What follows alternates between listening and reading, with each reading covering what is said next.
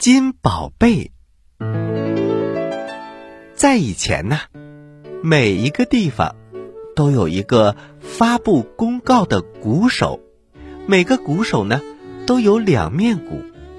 当宣布一些比较普通的信息的时候，他就敲响一只鼓；当发生重大灾难的时候，鼓手就会敲响另外一只鼓。人们管这只鼓叫做火警鼓。我们今天的故事就从这个鼓手说起。鼓手的妻子肚子里有了宝宝了，他多么希望自己的孩子能变得高大威猛，长得呀像天神一样。当他真正抱着自己的孩子的时候，把他举向孩子父亲的面前，小家伙。就像一个天使，我的金宝贝，我的财富，我的阳光。母亲很激动，吻着孩子的头，那是一头发亮的卷发。屋子里喜气洋洋的，鼓手高兴极了，他敲了一阵鼓，这是一阵欢快的火警鼓，声音传出去，好像在说。小家伙长了一头红头发，咚咚咚，咚咚咚。这句话很快传遍了整个城市。鼓手给孩子起了个名字，叫做皮皮。全城的人都叫他皮皮，只有他的母亲叫他金宝贝。皮皮呀，整天欢蹦乱跳的，他会唱歌，声音像林子里的小鸟。在这座城里，有一位音乐家，他非常喜欢皮皮，有的时候啊，还把他带到自己的教室，教他拉小提琴。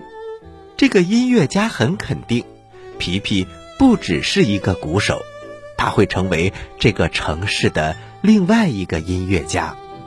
但是皮皮却说：“我想当兵。”父亲说。那你就得学会听鼓的话，咚咚咚咚咚咚，咚咚咚咚咚。古阿是说，希望你能步步高升，当上将军。要达到这个目标，那就要参军，非得战斗不可。母亲在旁边听到了，天哪，千万别打仗！仗要是打起来，士兵。就要上前线，皮皮也要跟着去。母亲担心儿子，父亲希望儿子是一名将军，而音乐家希望皮皮就当音乐家，不要去打仗。皮皮参军了，他的头脑机灵，非常的勇敢。老兵们都说，他的这些特点呐，是行军当中最好的水壶。意思就是缺他不可，还可以解渴。皮皮在战场上是一个天生的鼓手。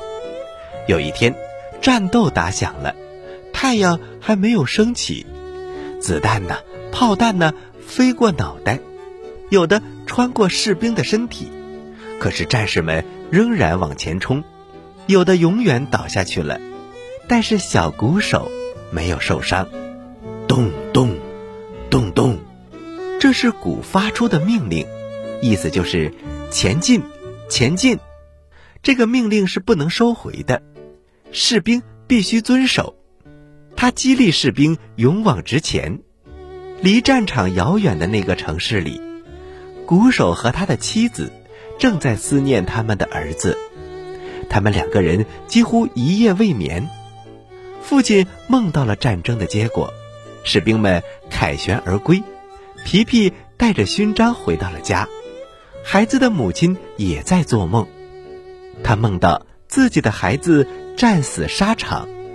母亲大声的喊着：“我的金宝贝，别走！”他醒过来了，哭了起来。他现在长眠在什么地方？他的尸体是埋在万人坑吗？还是？躺在沼泽地里，天哪！妈妈就这么默默的念叨着。时间长了，他困极了，又睡着了。战争终于结束了，战士们都回家了。